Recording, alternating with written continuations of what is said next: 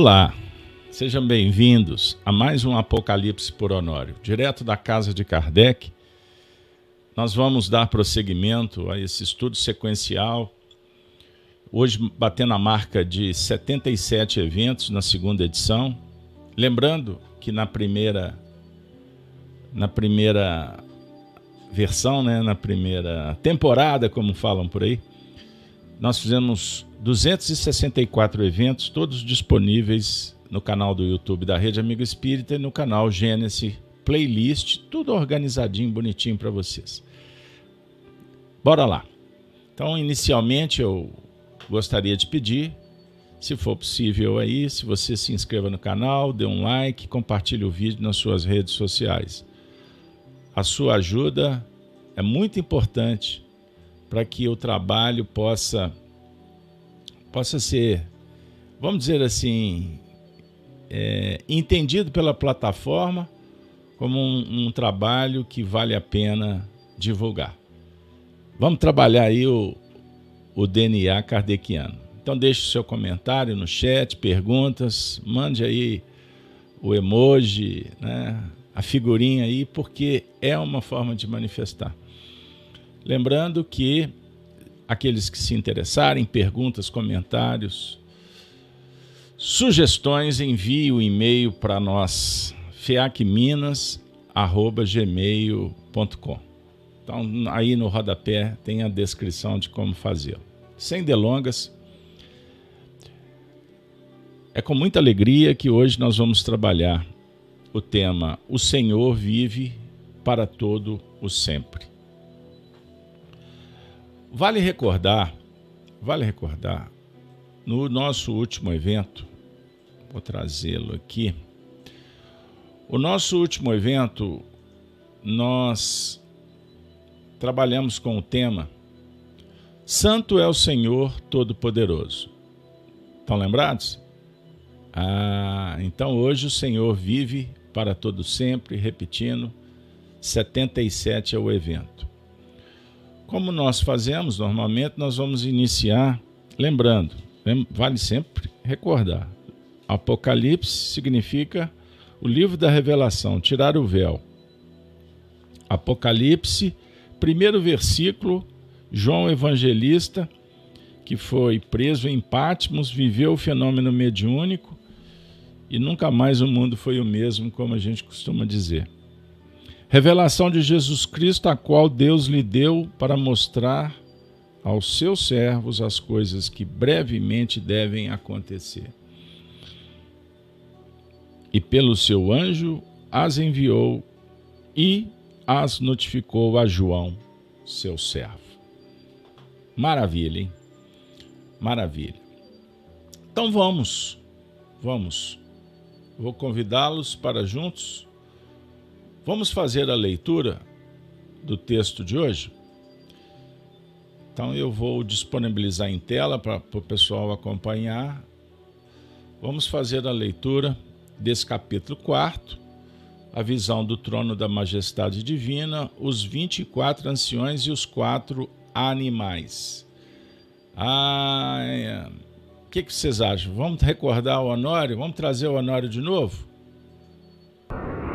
Nós estamos trabalhando o capítulo 4 do Apocalipse e vamos reler para que a gente possa ir familiarizando com o texto. Capítulo 4, item 1. Depois destas coisas, olhei e eis que estava uma porta aberta no céu e a primeira voz que, como de trombeta, ouvira falar comigo, disse: Sobe aqui e mostrar-te as coisas que depois destas devem acontecer. E logo fui arrebatado em espírito, e eis que um trono estava posto no céu, e um assentado sobre o trono e o que estava sentado era na aparência semelhante à pedra jaspe e sardônica. E o arco celeste estava ao redor do trono e parecia semelhante à esmeralda. E ao redor do trono havia vinte e quatro tronos. E via sentados sobre os tronos vinte e quatro anciãos vestidos de vestidos brancos e tinham sobre suas cabeças coroas de ouro. E do trono saíam relâmpagos, e trovões e vozes. E diante do trono ardiam sete lâmpadas de fogo, as quais são os sete Espíritos de Deus. E havia diante do trono um como mar de vidro, semelhante ao cristal. E no meio do trono e ao redor do trono, quatro animais cheios de olhos por diante e por trás. E o primeiro animal era semelhante a um leão, e o segundo animal semelhante a um bezerro. E tinha o terceiro animal o rosto como de homem, e o quarto animal era semelhante a uma águia voando.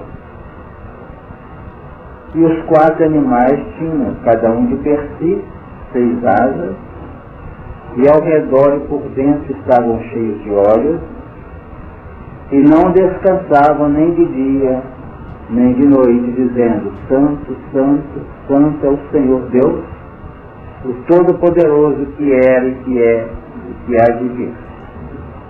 E quando os animais davam glória e honra e ações de graças ao que estava sentado sobre o trono, ao que vive para todo sempre, os vinte e quatro anciãos prostravam-se diante do que estava sentado sobre o trono e adoravam o que vive para todo sempre e lançavam as suas coroas diante do reino, dizendo, diante do trono, dizendo, digno é, Senhor, receber glória e honra e poder, porque tu criaste todas as coisas e por tua vontade são e foram criados. Maravilha. Vamos ficar por aqui. Recordando que nós trabalhamos no último evento, é, trabalhamos qual versículo? Você está lembrado? Ah, nós trabalhamos o verso décimo, aliás, o verso nono, certo? E hoje nós vamos conversar sobre o versículo décimo e o versículo 11. Então eu, eu vou reler para vocês, porque inclusive nós vamos dar um encaminhamento para o final do, do, desse capítulo quarto. Se tudo correr como a princípio me foi passado. Pode ser que tenha alguma alteração no, no, no curso. Então vamos lá. Então hoje, hoje nós vamos trabalhar o verso décimo e décimo primeiro. Vou reler, tá bom? Os vinte e quatro anciãos prostravam-se diante do que estava sentado sobre o trono e adoravam o que vive para todo sempre e lançavam as suas coroas diante do trono, dizendo: Digno és, Senhor, de receber glória e honra e poder, porque tu criaste todas as coisas, e por sua vontade são e foram criadas. Extraordinário. Maravilha, maravilha. Então nós estamos recordando João preso, exilado em Pátimos. E não pense que lá as coisas eram simples, era uma prisão. Então ele passa, e ele estava com a idade avançada, ele já estava no, nos, últimos, nos últimos anos de vida, próximo de 100 anos. É, nós estamos falando aqui em torno do ano mais ou menos 90 da, da era atual, da era cristã, depois do Cristo, certo? E ele está sendo arrebatado, ele está tendo uma visão extraordinária. E, esse, e, e, essa abordagem do capítulo 4, a visão do trono da majestade divina, os 24 anciãos e os quatro animais, conversaram conosco de uma forma muito legal. E isso nos deixa perplexo.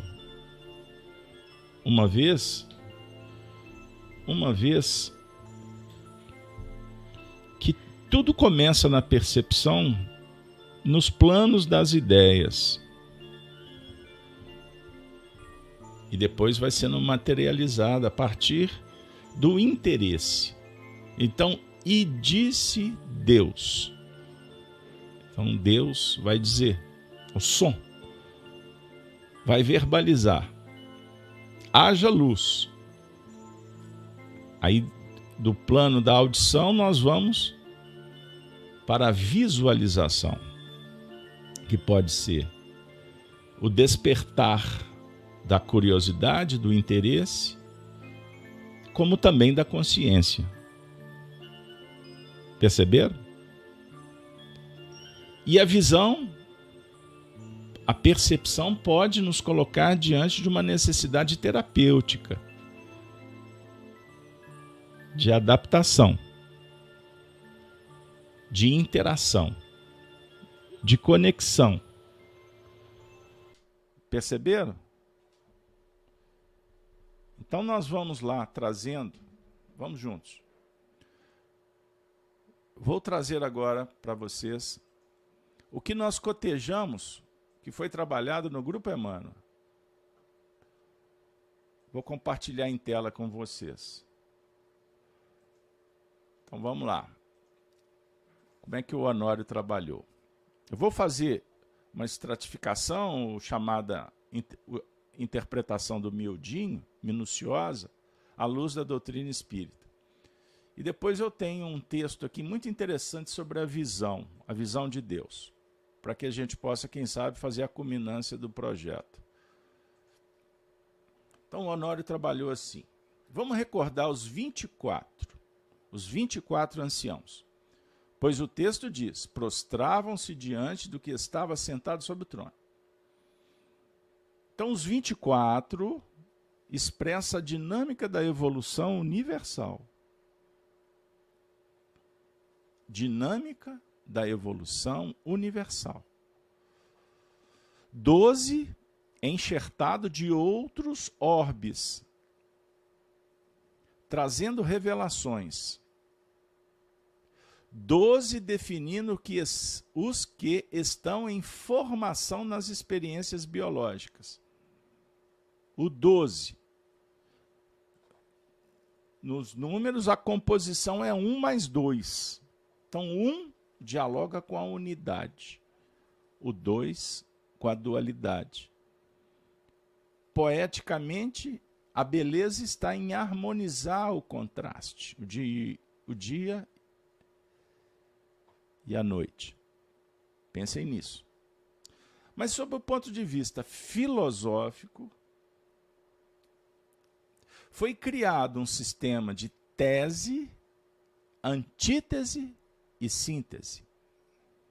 Então, no mundo materialista, cria-se uma ideia para depois criar uma outra ideia em contraposição ou antagônica para se gerar um objetivo que vai ser tratado como síntese.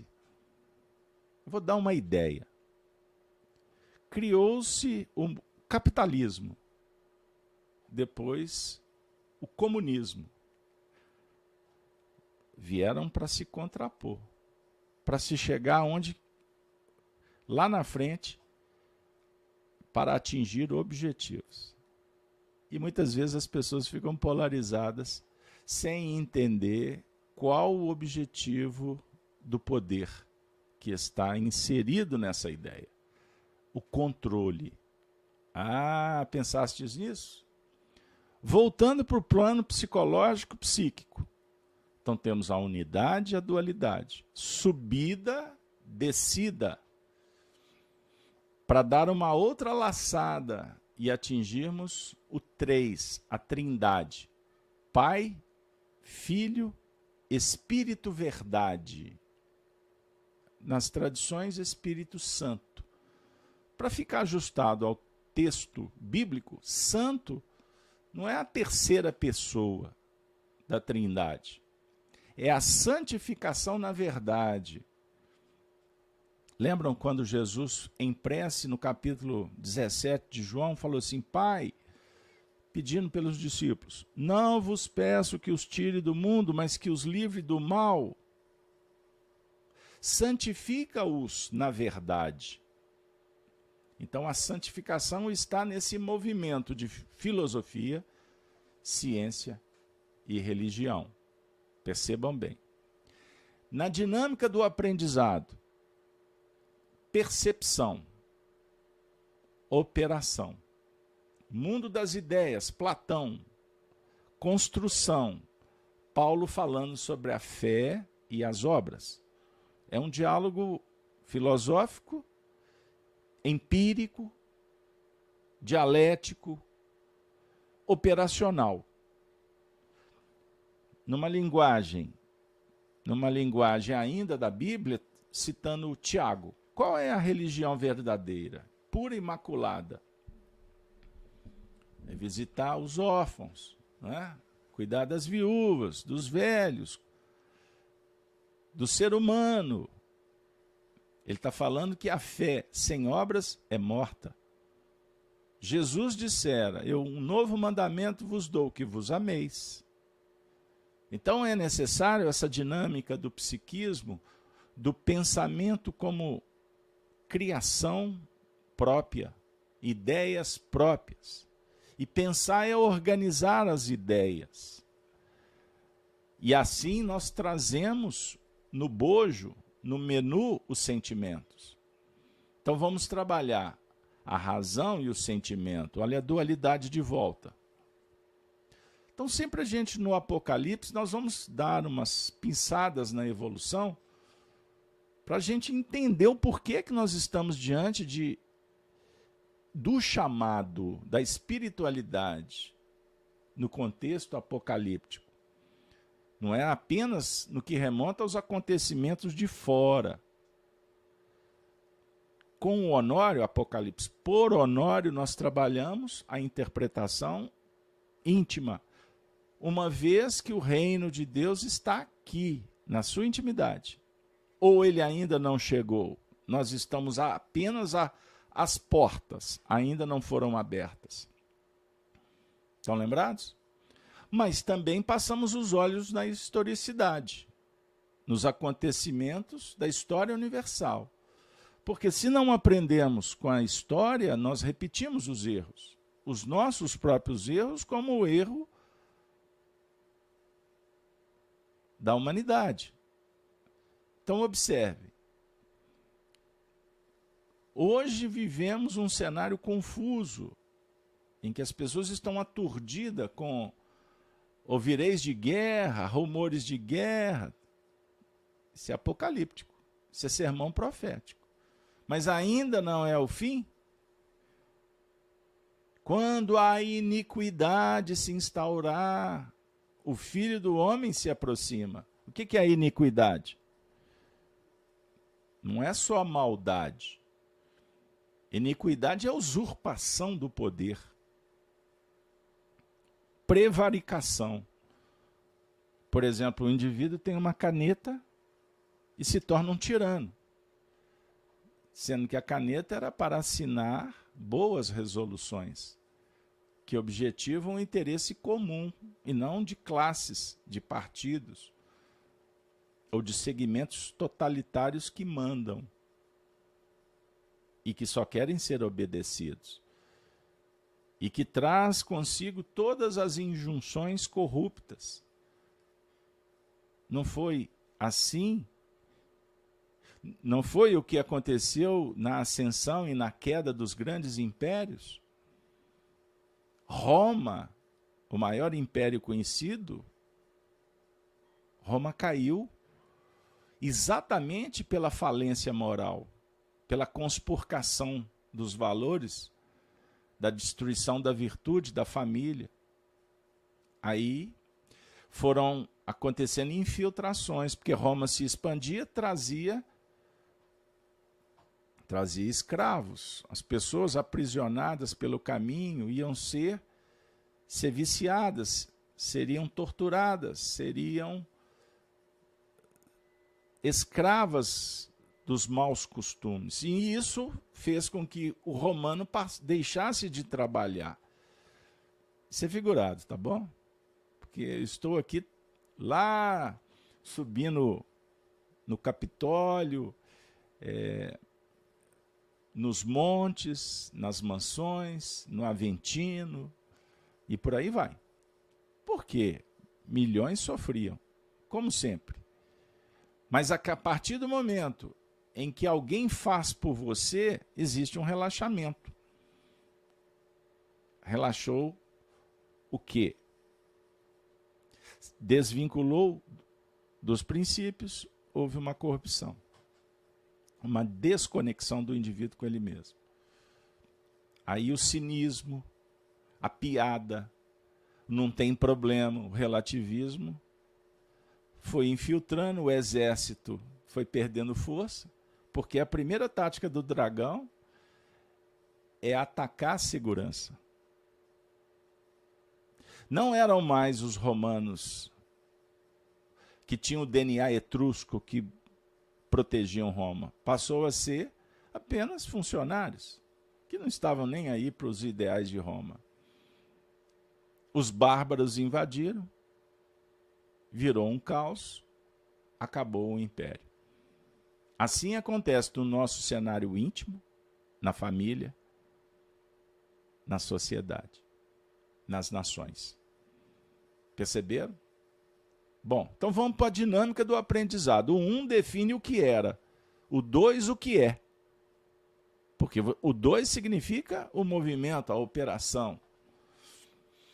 O que era já foi. Ou você está sofrendo pelo que aconteceu? Aprenda. Experiência em função do erro. A dor para sublimar. A dificuldade como medida de avaliação para você dar um salto. Pula. Siga. Inspirado pelo alto, mas vai para frente, diz Emmanuel.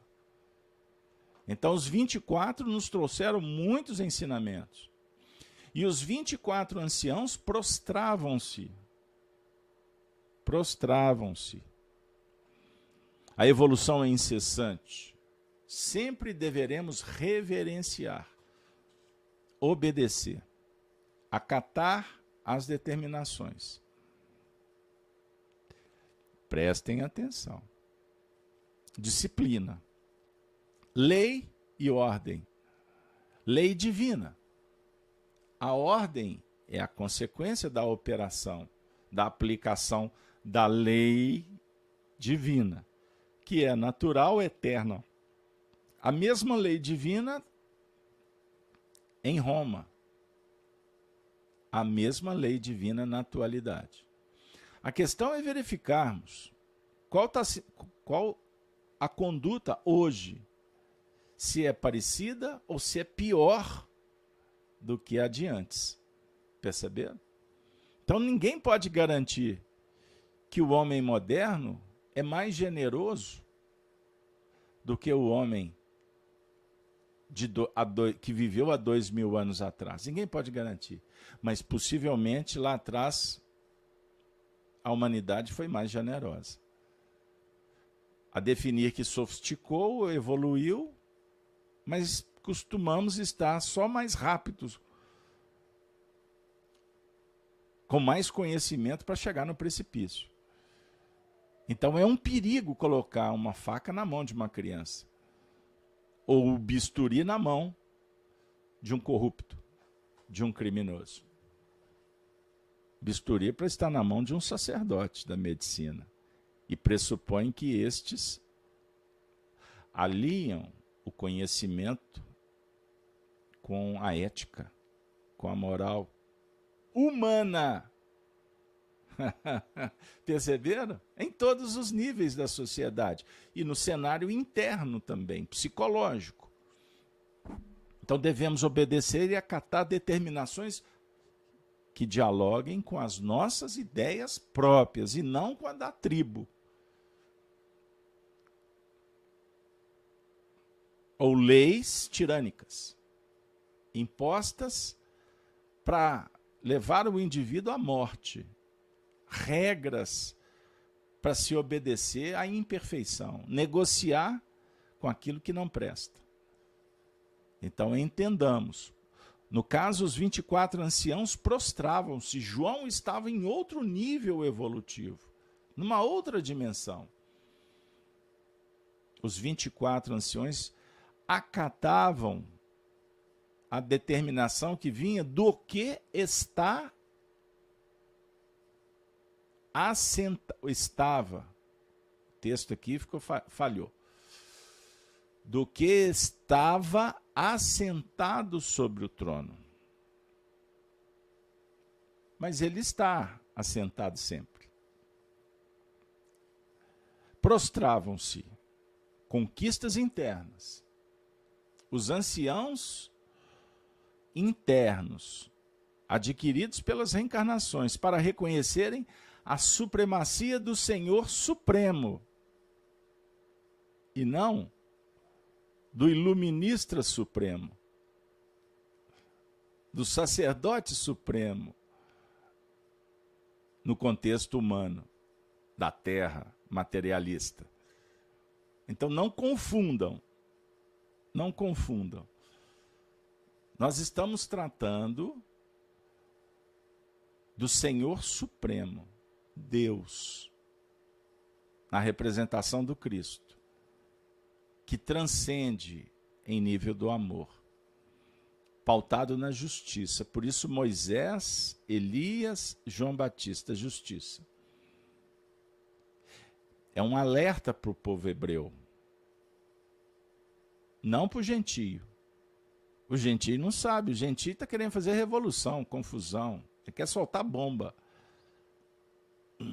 Figuradamente, o hebreu, o judeu, cristão, agora o espírita, ele vai na, na linha das bases da lei divina. Ele constrói a casa sobre a rocha, terreno seguro piso que vai dar sustentação para que o edifício continue sendo erigido até as culminâncias do eterno, do infinito.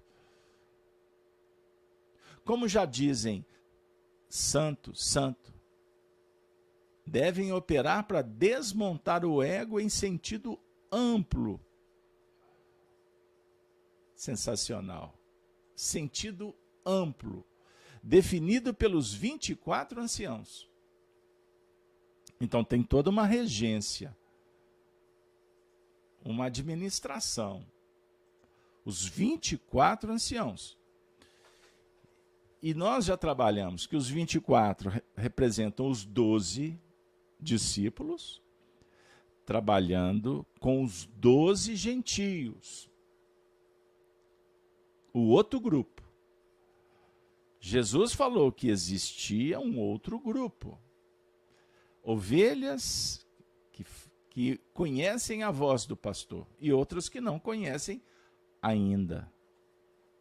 É uma questão de tempo. É necessário esperar,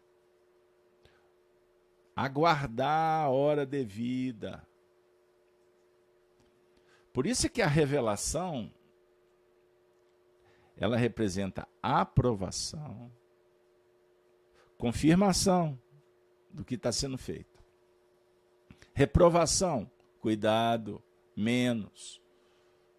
Alerta, ligado. Instrução, conhecimento permanente, conhecereis a verdade.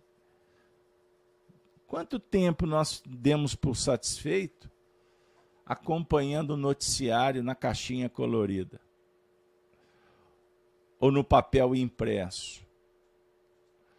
durante muito tempo, não foi? Até que se descobriu que a pauta é a mesma. E que em meio ao noticiário tem uma dica para você cair na contaminação. Qual era a resposta? Lugar comum. Então João entendeu o que o Cristo dissera: escreve, pois, as coisas que viste, as que são e as que hão de acontecer depois destas, pessoal. Isso é muito sério. É muito importante. Então vamos voltar para Patmos. Vamos voltar. Porque o assunto é palpitante. Os 24 anciãos representam o plano da virtude, da experiência adquirida e a dinâmica da operação naqueles territórios áridos, na terra que precisa de ser arada, preparada para uma nova semeadura. Então, eu vou trazer uma reflexão para o grupo.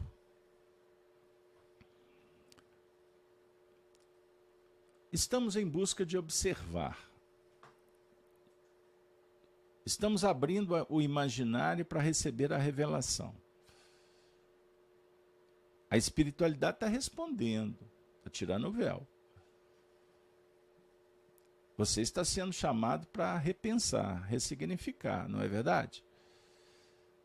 Então o Cristo mandou sete cartas para sete igrejas. Em momentos específicos da nossa trajetória. Então lembra, Pérgamo, Esmirna, Éfeso, depois Tiatira, Sardes, Filadélfia, Laodiceia. A definir os fulcros de irradiação. Mas quantas coisas ainda os nossos olhos não conseguem alcançar? Tanto que julgamos. Vejam bem. Que o universo atende os nossos desejos. Que a natureza responde aos nossos pedidos. Filosoficamente, Jesus disse: Pedi e obtereis. Ah, então vamos formalizar. Vamos inscrever.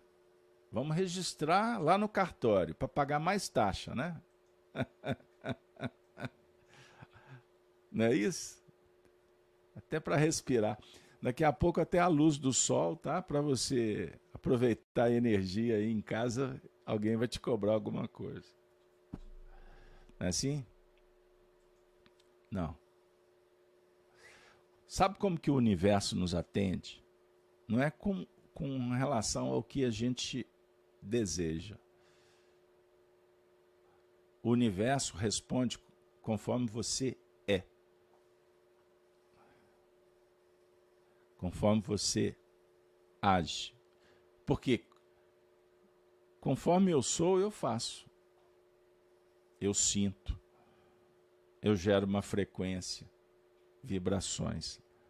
Assim a natureza nos responde. Portanto, a natureza é pródica ela não é ela não é caprichosa. A natureza não privilegia ninguém. Por isso, a gente costuma dizer que a natureza traz para pertinho tudo que é nosso. Tudo que é nosso. Para você pode ser bom ou ruim, mas é seu. Da mesma forma, a natureza tira o que não nos pertence. Então, quando os 24 anciãos, sentados em torno do trono, reverenciam, é porque a consciência já está desperta. Mas ela não acomoda. Ela se movimenta. Não mais com desejos, com aspirações ou frustrações. Não. O despertar da consciência, e a gente tem batido muito nessa questão da confissão e da conversão. Eu vou ser prático. Vocês já tiveram uma curiosidade? Eu acho que esse grupo está muito seguro para me falar isso. Vocês têm estudado, por exemplo, as epístolas, por exemplo, de João,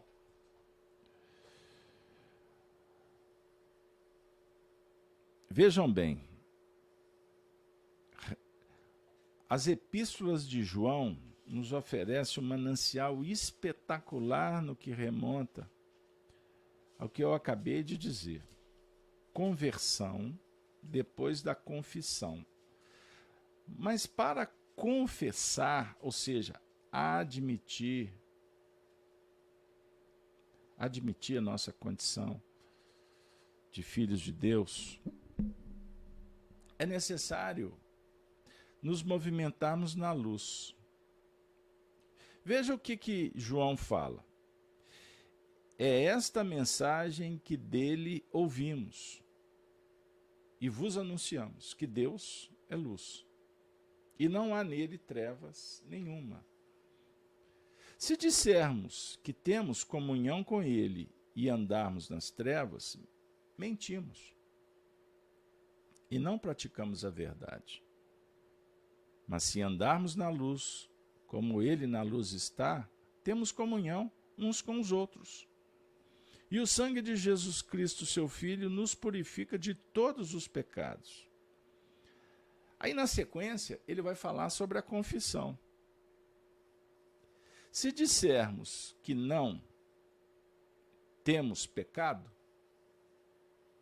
enganamos-nos a nós mesmos. E não há verdade em nós. Se confessarmos os nossos pecados, Ele é fiel e justo para nos perdoar os pecados e nos purificar de toda a injustiça. Se dissermos que não pecamos, fazemo-lo mentiroso e a sua palavra não está em nós. Gente, isso é de uma beleza é uma premissa para acessarmos os planos dos 24 anciãos. Porque se não admitirmos a nossa limitação, não, não verificaremos as possibilidades. No mundo você será chamado para o número, para o resultado e para mascarar. Aí nós nos movimentamos, como eu disse, entre a euforia e a decepção. Não compreenderemos a alegria e a dor. Não compreenderemos. E assim, não formaremos, não escreveremos um projeto de vida que possa nos ajudar a sair da condição que nos encontramos. Percebam bem isso. Então, 24 anciãos vão continuar sendo uma figura de linguagem, uma imagem que não nos toca, não vai mexer. Não, porque não, não interessa. Perceberam? Eu não mudarei se eu não abrir mão da condição anterior. Então, converter é buscar, preparar, forjar uma nova personalidade e fazer com que ela se torne uma realidade. Isso só é possível se eu abrir mão. Então o problema está na aceitação. Aceitar a proposta. Então os 24 anciãos prostraram-se isso é conquista interna, é humildade. E vai se desenvolvendo através das reencarnações, não esqueçamos. A vitória após a batalha, a luta. Nós aceitamos facilmente o que nos é imposto como condição de sobrevivência. Não foi assim? Lembram de uns, um tempinho atrás aí que você foi obrigado a aceitar uma ordem e não se movimentar? porque disseram que seria bom para você. E hoje, muitos daqueles que se apoiaram em verdades absolutas ou absolutistas viram que não foi bem aquilo e que não deu resultado que disseram para você que deu. Agora, você já observou também que se você não fizesse isso, você não poderia ser premiado, nem poderia receber um bilhete para se movimentar num outro momento, para participar de um determinado evento. Se você não tivesse algum carimbo por aí. Agora, por que, que eu falo figuradamente?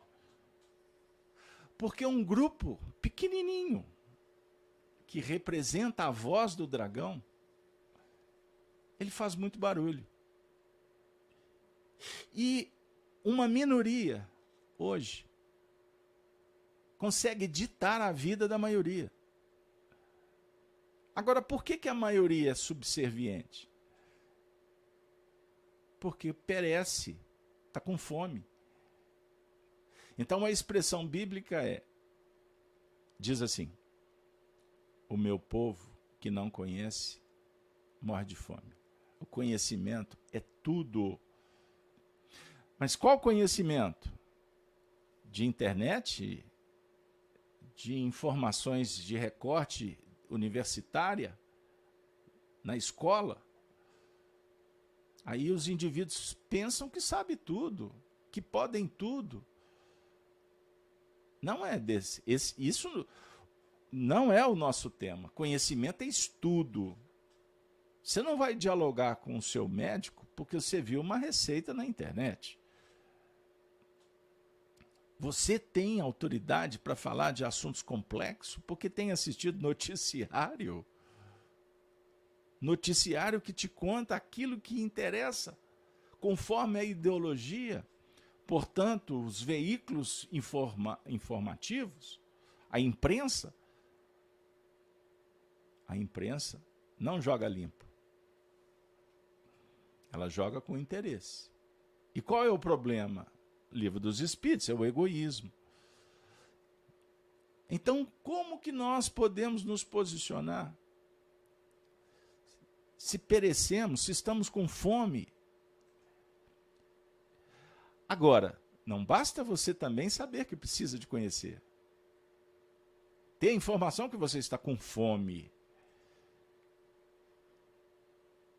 E sair dessa condição de se movimentar a partir das ideias dos outros. Você precisa ter ideias próprias. Então, pensa diferente faz a diferença. Mas pensar diferente é pensar diferente, pensar bem, organizar bem. Porque se, se você estiver pensando pior do que o outro, é melhor você seguir com o outro, que ele pode estar tá te dando algumas dicas. Até que você adquira autonomia para ter ideias próprias firmes, constantes. Então, o diálogo com os anciãos é de uma beleza extraordinária. E por isso eles, em torno do trono, daquele que estava no meio dos 24, reverenciados. Então, os 24 anciãos prostraram-se diante do que estava sentado sobre o trono e adoravam o que vive para todo sempre. A lei de adoração. Livro dos Espíritos é dinâmica, é universal, é natural. É natural. Eu não estou falando naturalismo. Vai. As coisas acontecem. Né? Você sai daqui e vai para lá. Não. Estamos dialogando sobre o plano da da espontaneidade, da criatividade e da disciplina. Lei universal, dinâmica dos seres em expansão pelos territórios da razão e do amor. E na sequência, e lançavam as suas coroas diante do trono. Olha que cena, gente, que espetacular. Prostrados ou prostrados no sentido de reverenciar, concordar,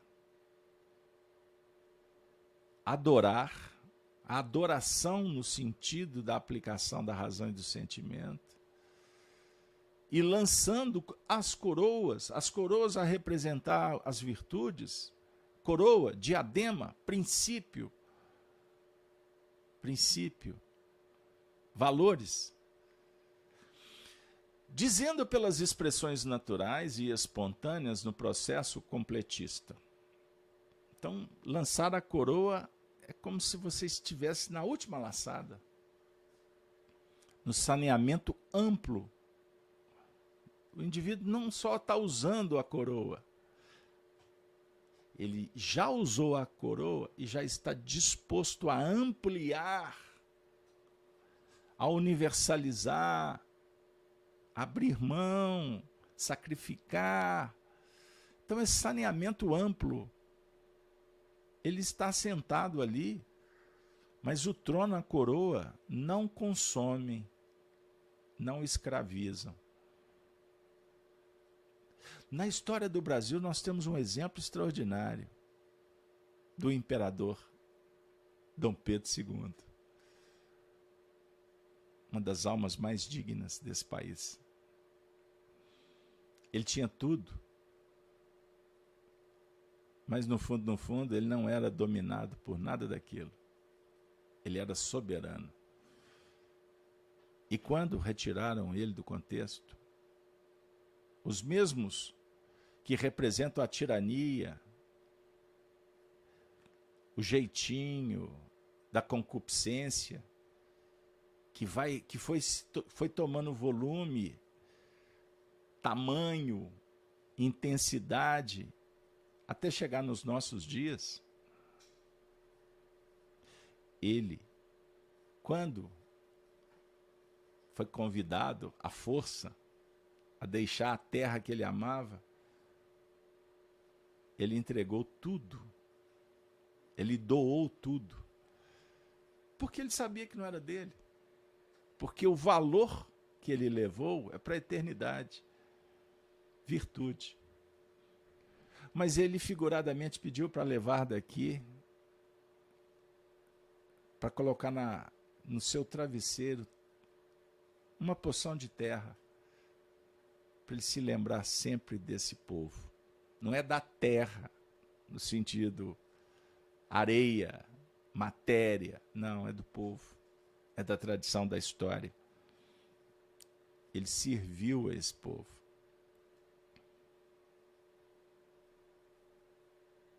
Que, que vocês acham? É semelhante? Ou é coincidente? Não.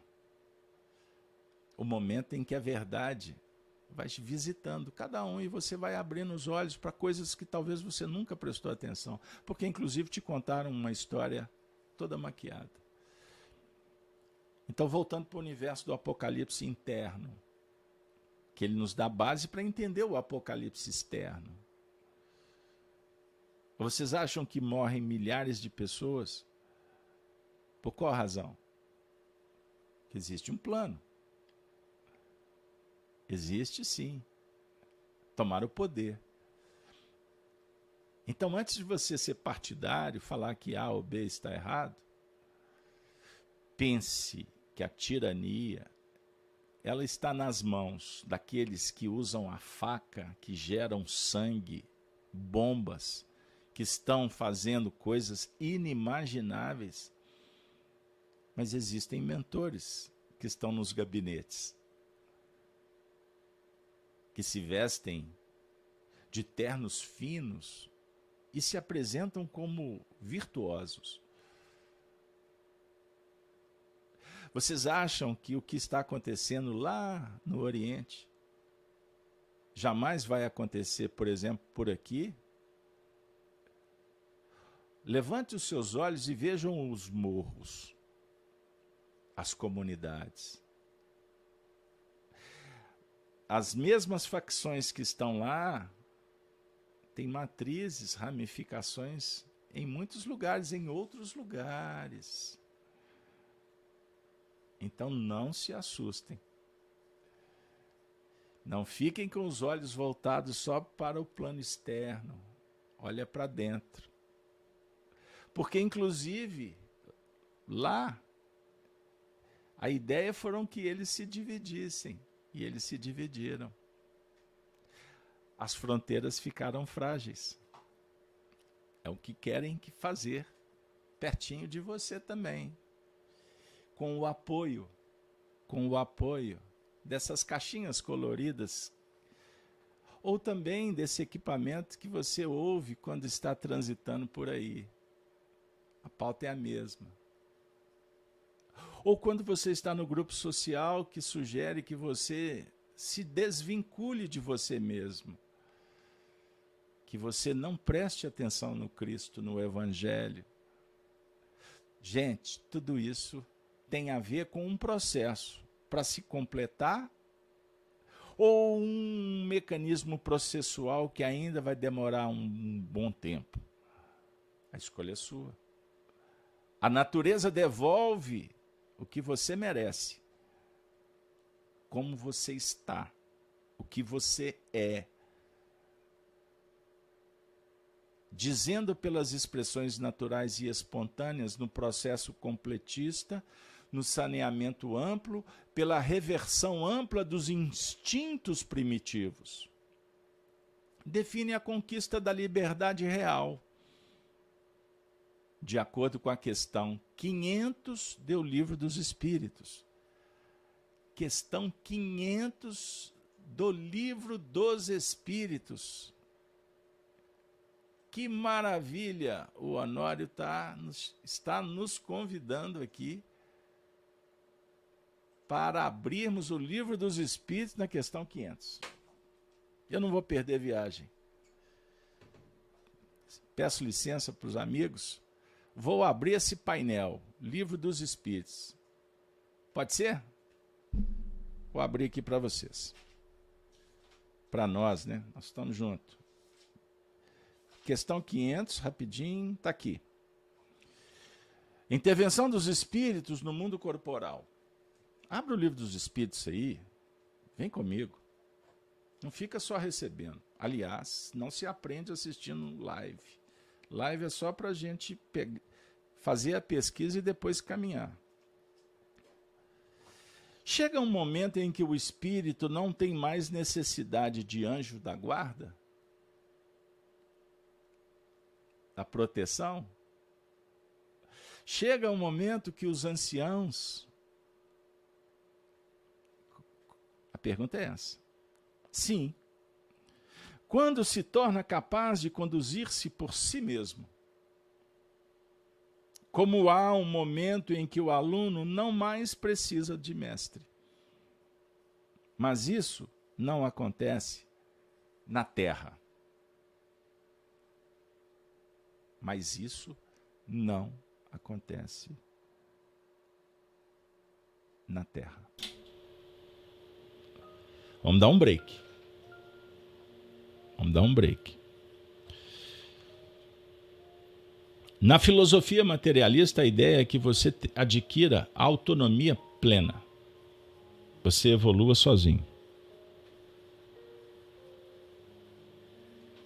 E a partir daí você pode mudar, inclusive, a sua, sua ficha kármica. Porque não haverá mais a dor, porque a dor é ilusão. Estou resumindo, tá bom? Isso é pauta. Isso é uma pauta que caminha dentro do Espiritismo. Que tem muito a ver com o dragão, tá? Então não vos enganeis. Falsos cristos, falsos profetismos. Jesus disse. Jesus trata essa questão. Não me chamais mais mestre. Não me chamais mais mestre. Porque me chamais de amigo. Porque o mestre não pode dizer tudo para os amigos. O amigo pode. O mestre não pode dizer tudo para o aluno, melhor dizendo. O amigo fala. O amigo é honesto, é sincero, é transparente.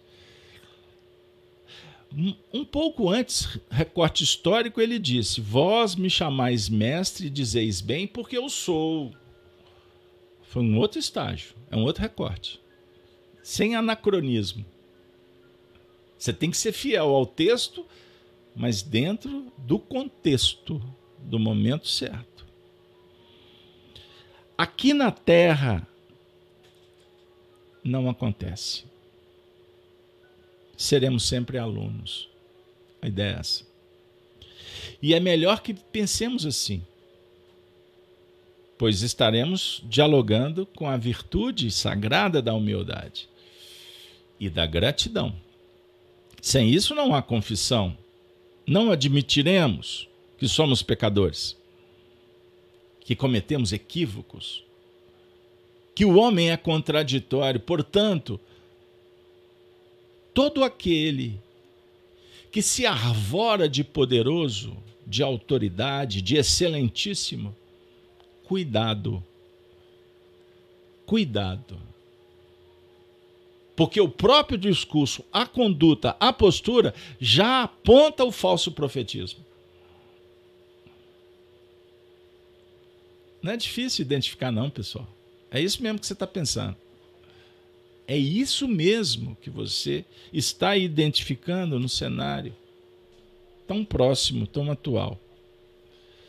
Então, nosso querido amigo Honório citou essa questão 500 do Livro dos Espíritos, definindo o poder real, contrapondo-se à força bruta, primitivismo e o intelectual do mais sagaz,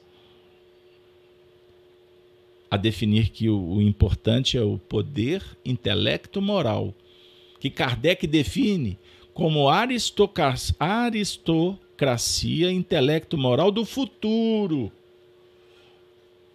Anote aí o que eu vou dizer. O Honório está citando Kardec, Aristocracia. É um texto que está contido no livro Obras Póstumas. Aristocracia. Aí ele vai classificar o simples, o mediano, o mais evoluído e o todo-poderoso. O espírito da envergadura moral. Os espíritos puros, então existe sim uma hierarquia no mundo espiritual. Isso não é interpretação de Agostinho. Isso não é invenção de André Luiz pelo médium Chico Xavier. Então existe espiritistas por aí da ala lá da outra banda da banda das facetas do dragão que causam dúvida de visionismo, dizendo que isso tudo é balela, porque estão relativizando e querem tirar, querem confundir, querem impedir que tenhamos respeito. Respeita a vida, respeita as leis, respeita a morte. Respeite os obsessores. Respeite os terroristas. Respeite. Respeite. Mas não se esqueça que eles existem. Então, essas cenas lamentáveis que temos visto por aí, seja por aqui no nosso território, seja no outro continente, Sabe aqueles requintes de crueldade que existem pessoas que defendem? é isso que, que o indivíduo fala assim: como? E com narrativas mentirosas, convincentes. Como a serpente seduziu Eva. E a serpente é a besta, é o dragão. Ela tomou corpo sofisticou, intelectualizou. Hoje, na tecnologia 6G, Mas os requintes de crueldade vêm também do mundo espiritual. Então eu tenho estudado o assunto com os amigos espíritas que participam de atividades privadas. Eu não vou replicar, repisar assuntos negativos aqui. Eu não quero bombardear o seu imaginário com imagens ruins, porque o mundo já faz isso. Por isso é que tem algumas pessoas que eu indico, não liga não. Vai ler. Vai conviver. Vai fazer coisa boa. Desconecta disso, porque você não vai ajudar. Se sentindo tão tão aturdido, sofrendo tanto com tantas iniquidades que viraram coisas normais, a começar pelos dirigentes, que envergonham o bom senso, que envergonham a lógica e que, inclusive, imputam mediocridade para pessoas que são pessoas sérias, dignas. Cuidado, mas eu tenho obrigação de dizer para vocês: a mediocridade, a superficialidade, a violência com requintes de crueldade. Isso acontece no mundo espiritual. Aliás, essa turma que é capaz de fazer isso tudo aí, eles foram retirados do mundo espiritual inferior, pois lá permaneceram muitas vezes por séculos imputando doenças por lá e no ambiente terreno. Os vampiros, o suga-sangue. O mundo espiritual foi esvaziando esses fulcros tenebrosos. Vide o livro Libertação, psicografado por André Luiz. E se você não foi espírita, você já leu a Divina Comédia de Dante Alighieri, ele está traduzindo o quê? Ele está falando de qual facção criminosa do astral? Então muitos estão por aqui. Muitos. Porque estão tendo oportunidades que são definidoras para poder, inclusive, se mantiver a conduta, ser degradado. E muitos, numa, num número absurdo, já estão saindo do planeta. É uma questão de tempo. Então, sobreviva. Manual de sobrevivência. Não se contamine. Leia um bom livro. Faça suas preces. Conecte com os espíritos superiores, e para isso tem a ver com a sua conduta. O Todo-Poderoso Deus, nosso Pai, Criador dos céus e da terra. Digno é o versículo 11. Tempo está caminhando, hein? Digno és, Senhor, de receber, desculpe, digno és, Senhor, Deixa eu beber um pouquinho de água. De receber glória e honra e poder. Porque tu criaste todas as coisas e por tua vontade são são e foram criadas. Continuam sendo criadas. Sensacional. Esse versículo é a culminância perfeita dessa visão espiritual de João, dos tronos dos anciãos, dos quatro animais, que vão dar base para a gente continuar, por exemplo, no próximo capítulo, que é o capítulo 5, o livro selado com sete selos Vem coisa boa por aí. Mas por enquanto, Paulo de Tarso diz assim em Hebreus: E havendo Deus antigamente falado, muitas vezes e de muitas maneiras,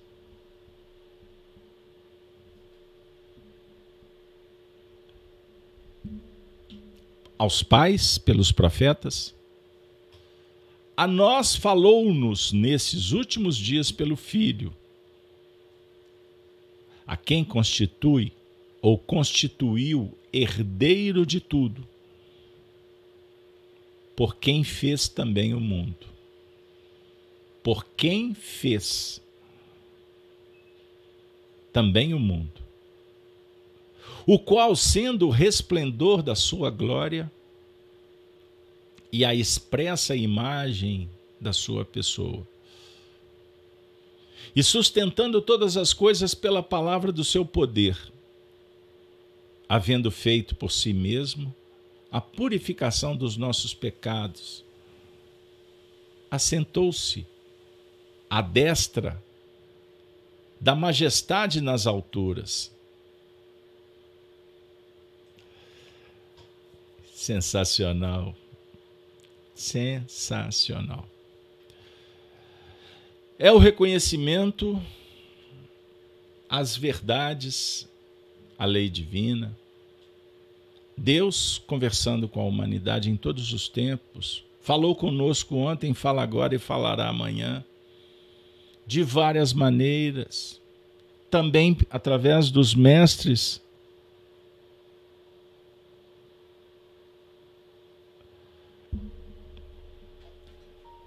Dos professores dos textos, das tradições, e também fala pelos falsos profetas. A natureza nos mostra, abre as portas para que escolhamos. A guerra, o escândalo, também faz parte. Foi Jesus quem disse. No livro dos Espíritos, nós aprendemos que no mundo primitivo como o nosso, a guerra ainda é necessária. Os escândalos movimentam.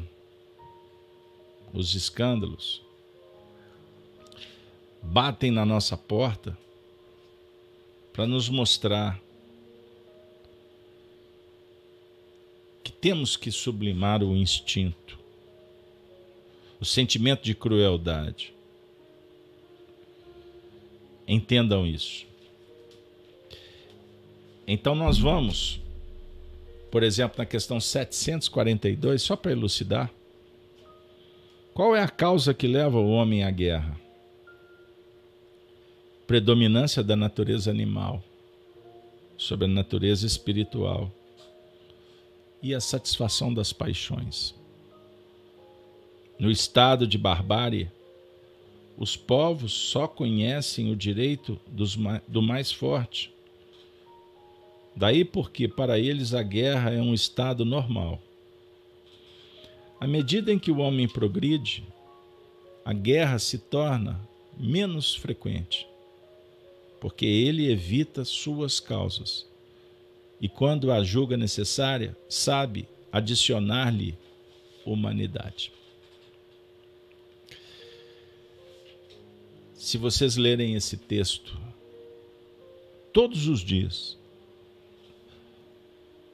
estando todos nós diante de um cenário em que a escalada das guerras tem aumentado, é natural que você faça a seguinte pergunta, em busca da chave da revelação. Mas não aprendemos que o progresso é uma força imparável? Por que essa sensação de falência? Porque milhões, para não dizer bilhões de pessoas, estão se sentindo acuadas. Vejam o que acontece no nosso país.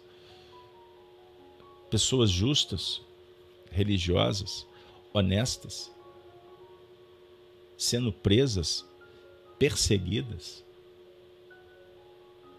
por uma minoria barulhenta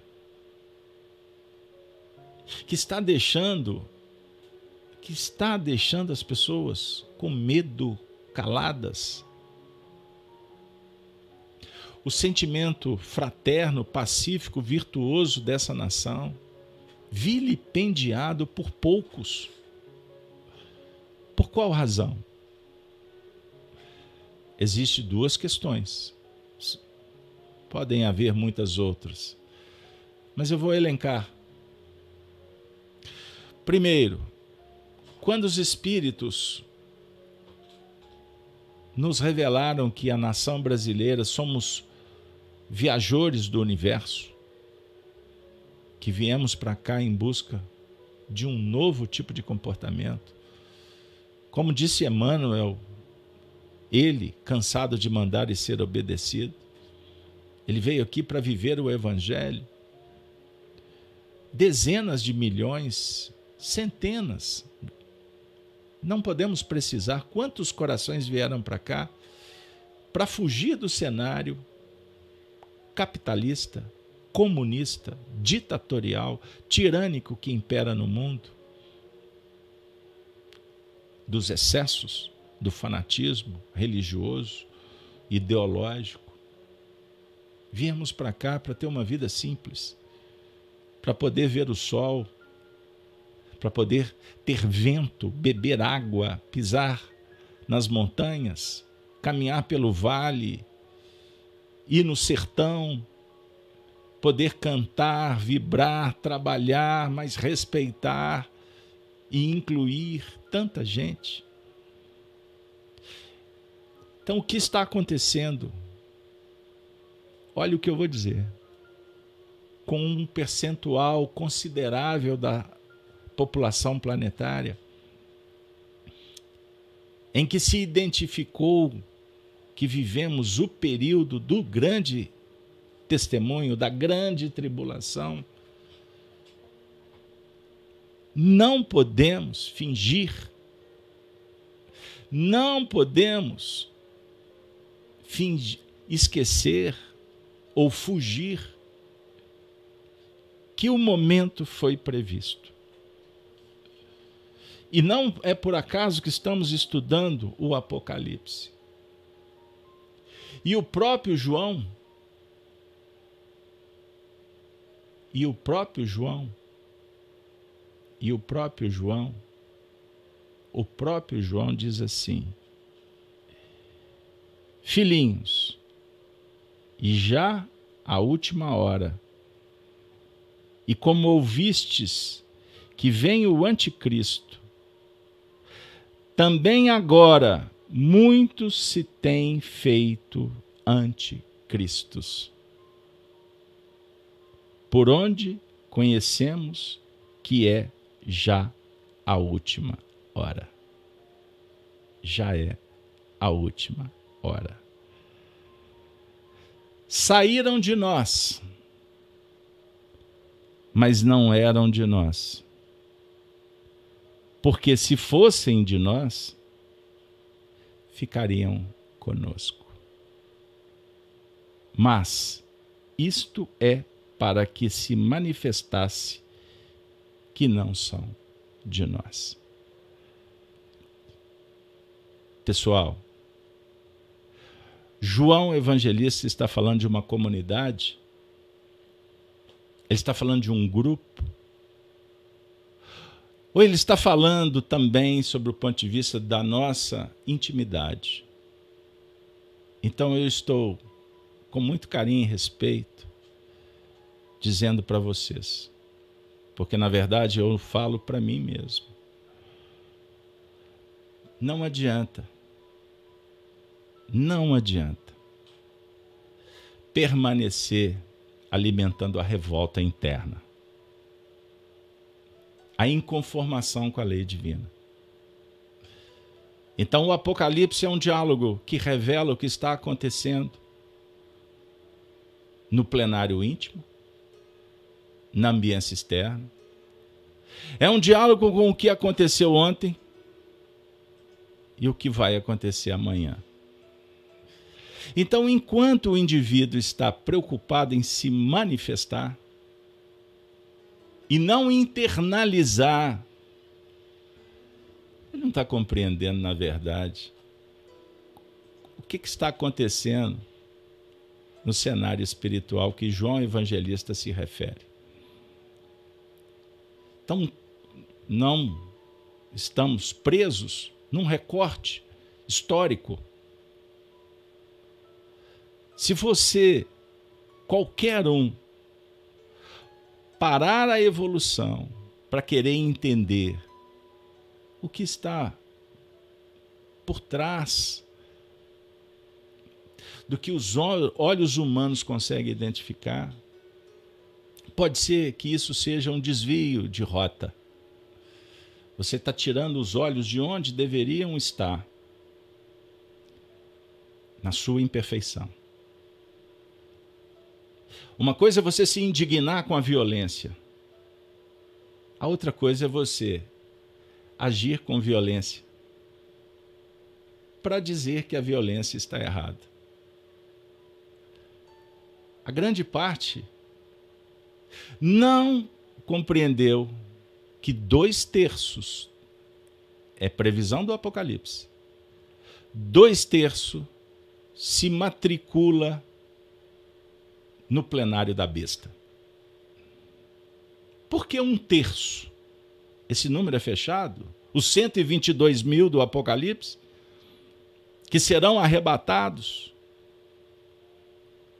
E estes 122, eles vestem uma cor? Esses 122 representam apenas um grupo específico ideológico, religioso? Não, é não, amigo. Esses 122 mil é o símbolo daqueles que, que estão realmente em busca de querer ver. E temos dois olhos e uma boca. Geralmente prepondera a boca e os olhos colocamos ainda escamas na intolerância. Então não julgue. Jesus disse que não veio no mundo para julgar o mundo, embora o julgamento dele, o juízo dele seja perfeito. Ele não veio condenar o mundo, mas ele veio dizer para o mundo que ele não é do mundo.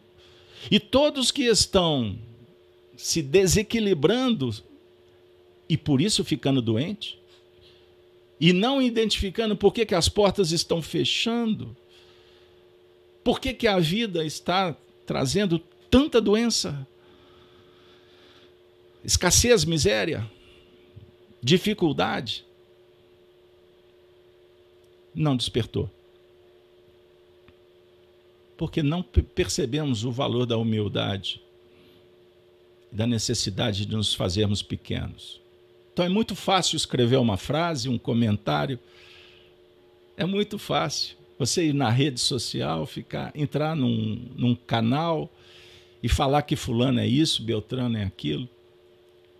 É muito fácil você ficar julgando as pessoas por conta de uma fotografia. É tão simples imaginar o que, que o outro está pensando porque recebeu uma mensagem do WhatsApp com três frases. É muito fácil. e eu costumo dizer: tem assuntos, não conversa por mensagem. Vai lá. Porque a mensagem é impessoal. Você não sabe qual é o sentimento que move uma pessoa para escrever uma mensagem. Porque as palavras são muito pobres para traduzir, expressar o que, que estamos sentindo. Então, o Apocalipse Pode ser que ele apresente para você uma faceta que você ainda não viu. E bem-aventurados aqueles que vêm nesse espaço em busca de ver o que não está vendo. Mas quando chego assim, quando chego aqui, prestem atenção. E como fala minha querida amiga lá de São Paulo, começa a sair cabe... fumacinha da cabeça, significa que o, o objetivo do estudo está sendo alcançado. O objetivo da espiritualidade não é dizer para você que você está certinho ou que a sua escolha ideológica é a melhor. Pode ser melhor para você agora. Mas pode ser que amanhã seja uma grande decepção, porque só desilude quem iludiu. Quem está querendo resposta, está querendo a felicidade aqui e agora, confiando em terceiros, em sistemas, abrindo mão do contato com Deus, com a realização pessoal em nível moral, do perdão, da virtude, da caridade. Quem está abrindo mão disso vai pagar um preço alto. E por que não dizer que estamos pagando esse preço agora? Por isso é que o filho anda assim, a filha. Por isso é que se incentiva ao comportamento contra a lei divina. Eis as pautas do dragão. Você querendo aceitar ou não. O dragão, ele está em muitas bandas, viu? O dragão vermelho, o vermelho simboliza o sangue, o divisionismo. Ele representa julgar uns contra os outros. E é muito sutil. Ele começa muitas vezes com você vendo uma fotografia, uma galeria de foto na rede social, lá no, naquela ou na outra plataforma. Aí você começa a avaliar o que, que o outro está fazendo, o que, que o outro fez, por que, que o outro não te chamou, por que, que a sua foto não está na galeria daqueles, por que aquilo, por que acolá. Daqui a pouco você está brigando com o mundo sozinho, olhando para um equipamento. Os espíritos dando gargalhadas, porque ele julgou a isca e nós comemos. Perceberam? Começa na mínima, naquela coisa mais inexpressiva e insignificante. Então, o estudo do Apocalipse por Honório, eu repito, é um diálogo psicológico, é um papo metafísico. Nós vamos falar de espiritismo, o espiritismo de fora. Nós vamos contar histórias do evangelho de fora histórico, Jesus que esteve conosco. Nós vamos passar os olhos na história de Roma, e Roma, para o estudioso do Apocalipse, Roma representa o imperialismo babilônico. E o Império Romano caiu.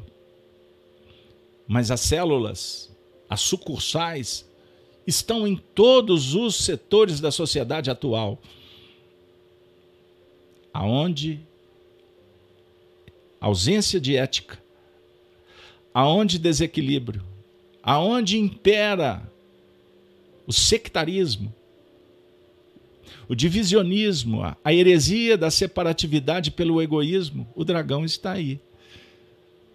Ele fala pelos homens, os homens muitas vezes marionetes somos, médiums incautos, divulgadores da mentira, da ilusão, dos seus pontos de vista. Prestem atenção no que eu estou dizendo com muito carinho para esse grupo. Muito obrigado, Jailson, pelo seu comentário. É, meu amigo, por isso muitos padecem por falta do saber. Mas é assim. Emmanuel tem uma expressão extraordinária estudando Allan Kardec quando fala da transição, que se caracterizaria por um período de muitos embates, truculência, em que as pessoas teriam uma oportunidade de se revelarem. Então não veja, Jailson e amigos, que as coisas estão erradas. Nós é que não podemos nos matricular no erro. Porque o que é errado para você é vitória para o outro. Eu vou dar uma cena, trazer aqui, de uma mulher, foi filmada, lá no Oriente, abraçando uma outra amiga, feliz, porque o marido tinha morrido na guerra. Ele se tornou um Marte. Que mundo é esse? Você concebe isso? Para ela é a glória. Qual é o estágio evolutivo? Compreenderam? Não existem dois espíritos iguais que vivem o mesmo time espiritual. Apocalipse é isso. É a gente entender. Por isso, no início, eu falei de uma forma muito rápida. A natureza não atende os nossos desejos. A natureza responde conforme somos. O que você é, a natureza te traz. Então, por exemplo, se temos dirigentes que nos causam perplexidades, é porque nós ou os escolhemos ou foram impostos para que obedecêssemos. Não é isso? Então transcenda essa história. Saia da frequência negativa. Atenda ao Senhor da vida, admita, reconheça os problemas, os limites, trate da doença. Com arrogância ninguém caminha. Se o outro grita, se o outro bate, se o outro assassina, se o outro manda prender, e você consegue identificar inconclusões, contradições, injustiça, ore por eles. Se isso bateu na sua porta, te afetou, é porque você merece. O que importa é que você esteja com a consciência tranquila. A esposa de Sócrates eles vão te prender, eles vão te matar. Você é um homem justo. Ele fala para ela: Você queria que eu fosse injusto? Que me prendam, que me matem. Mas nunca vão prender o meu pensamento. Paulo de Tarso, depois que caiu em si, confessou para Deus reconheceu Jesus, o mundo nunca mais foi o mesmo. E ele foi o campeão da divulgação do Evangelho. E por onde foi? Foi preso, foi apedrejado, foi perseguido. Incompreendido, com certeza. Mas ele procurou amar a todos primeiro movimento de Paulo foi procurar os seus parentes, os seus companheiros de tradição. Fecharam a porta, expulsaram do templo. Ele foi procurar o pai, o pai de Saulo. A irmã, a mãe tinha falecido. nenhum deles quis ouvir. Nenhum deles teve o interesse de perceber o que estava indo no coração de Saulo. As escamas tinham caído. O olhar arrogante, presunçoso, que falava com que as pessoas eram medíocres, que mandava matar, que mandava perseguir, que mandou apedrejar Estevão, ele estava com a cabeça baixa, envergonhado, compreendendo que ele tinha muito o que fazer para mudar aquilo. Ele não podia mais rasgar o livro que ele tinha escrito. A história estava ali. Pública, todos sabiam. Inclusive o próprio Cristo que ele perseguia veio e perguntou para ele: Saulo, por que me persegues? Não foi uma pergunta? A bancada de uma escola? Não.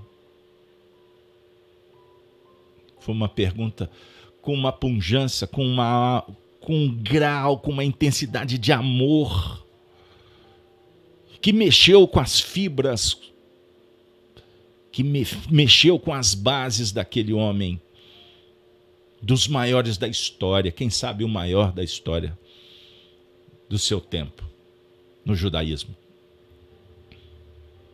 E sabe qual é a missão do Paulo?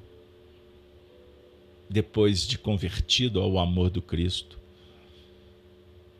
foi re revelar Jesus para os gentios. Para todos que se interessassem em conhecer Jesus. E como ensinou Emmanuel, para cuidar daqueles que já ouviram falar, que já leram, que já estudaram a Torá, o Evangelho e agora o Espiritismo, mas continuam perseguindo Jesus como ele perseguiu. Então faça a sua escolha. A, pro, a profecia é que dois terços se contaminariam. Muitos morreriam, degredados, sofridos. Muitos suicidariam. Isso tudo foi previsto. Muitos cometeriam crimes de lesa pátria, destruiriam suas famílias. Muitos ideólogos promoveriam guerras em nome de Deus, falariam, propagariam a separatividade. Muitos, mas 122 mil despertariam a consciência para a filiação divina e herdariam o trono, a glória imortal. Paulo de Tasso encerra nosso encontro dizendo: pela fé, entendemos que os mundos, pela palavra de Deus, foram criados, de maneira que aquilo que se vê não foi feito do que é aparente. Aquilo que vemos não foi feito do que é apenas aparente. O que você está vendo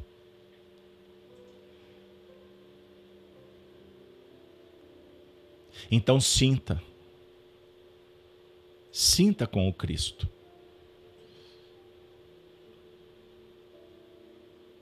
Sinta com o Cristo.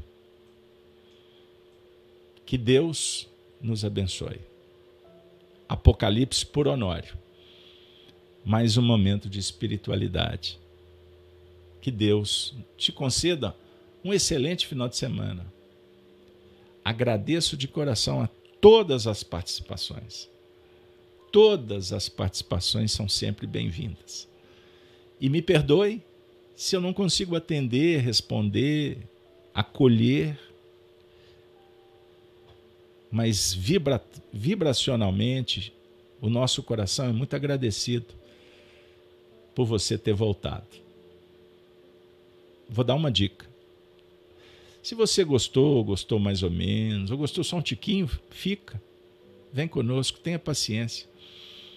Se você não gostou, que Deus nos abençoe, somos amigos. Desejamos o melhor. Desejo de coração tudo de bom para vocês. E eu estou sendo honesto. Por isso, o canal Gênesis está há tantos anos trabalhando sem qualquer interesse egóico. O nosso objetivo é disponibilizar conteúdo, material, doutrina, evangelho. E sempre disse: o nosso trabalho é informativo. Em determinados momentos, opinamos mas somos transparentes em demonstrar. Somos incisivos em afirmar. Busque você a verdade. Estabeleça a relação com aquilo que realmente mexa com a tua alma. E cuidado, com as lantejoulas que nos agradam, que pinteiam o nosso cabelo, nos abraçam com perfume, passam melzinho na nossa boca. Mas, na verdade, estamos perdendo tempo e deixando de olhar. Prestar atenção na missão, na tarefa que o Senhor confiou. Chegou a hora, amigo. Vira a chave. Pensa diferente para melhor mas tenha ideias próprias. E que possamos lembrar que o texto hoje trabalhado foi muito claro. Quando citamos Allan Kardec, na Terra não existe a condição de não precisarmos do Mestre. E o Mestre, a saber, o Mestre dos Mestres Jesus Cristo. Porque ele viveu a transcendência em todos os níveis. Deu a vida pela humanidade.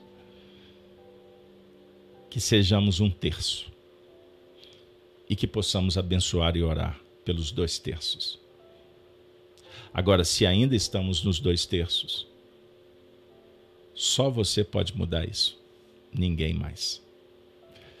Agradecemos a espiritualidade, agradecemos a João Evangelista, a equipe do Espírito de Verdade, Allan Kardec, a Emmanuel, a tantos amigos professores do Além Túmulo que um dia auxiliaram o Honório a trabalhar com um grupo e este, hoje, ovelhas se dispersaram e tentam, de alguma forma, compartilhar esse material. É o que humildemente, com todas as limitações, eu tento fazer. O material do Honório está sendo cotejado e será distribuído para vocês em breve, gratuitamente. Eis o objetivo. Muito obrigado. Vamos orar para ir embora? Vamos orar? que, que vocês acham? Agradecendo ao Senhor, agradecendo o Senhor, agradecendo o Senhor.